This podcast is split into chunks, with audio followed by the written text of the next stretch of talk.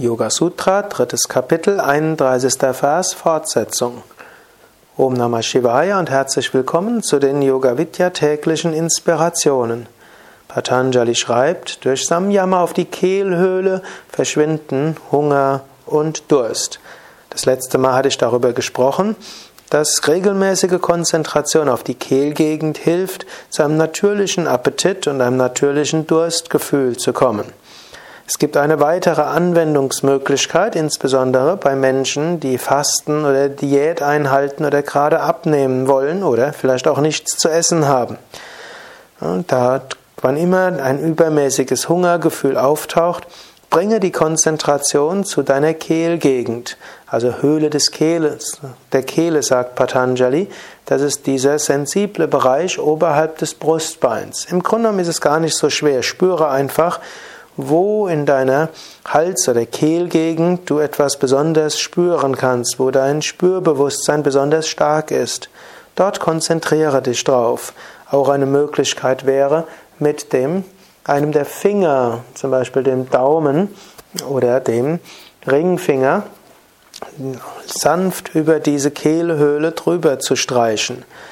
Dies führt zu einer Empfindung dort, einem Gefühl dort, und dann verschwinden diese Heißhungerattacken. Also gerade wer zum Beispiel abnehmen will und unter Heißhunger leidet, ja, besonders als vorübergehende Attacke kann es helfen, dorthin die Achtsamkeit zu bringen, vielleicht ein, ein paar Mal dort mit dem Finger drüber zu reiben und dann wirst du merken, der Heißhungerattacke verschwindet. Wenn du das gleichzeitig noch mit einer Bauchatmung verbindest, dann entsteht, kommt aus einer Heißhungerattacke mehr ein Gefühl von Ruhe, von Gleichmut und Festigkeit.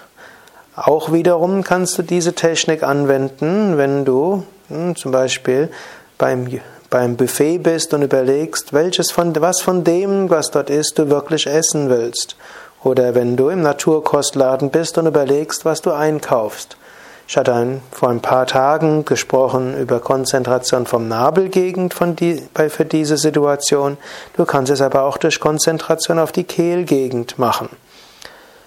Eine weitere Anwendungsmöglichkeit ist auch, wenn du jemand anderem helfen willst und der zum Beispiel sich vorgenommen hat, abzunehmen oder eine Essstörung anzugehen.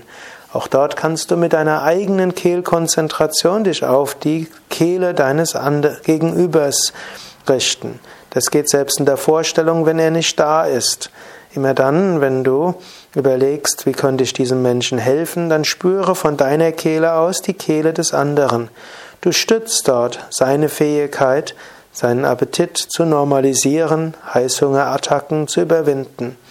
Du kannst das auch während einer Yogastunde machen. Du kannst während die Teilnehmer selbst sich auf ihre Kehle konzentrieren, zum Beispiel Schulterstand, Flug, Fisch, dich selbst auf die Kehle konzentrieren oder von deiner Kehle aus die Kehle deiner Teilnehmer. So, so stützt du zum einen das Spürbewusstsein der anderen und zum anderen natürlich bekommst du selbst eine stärkere Intuition für das, was vielleicht bei deinen Teilnehmern besonders wichtig ist bezüglich Essen und Trinken.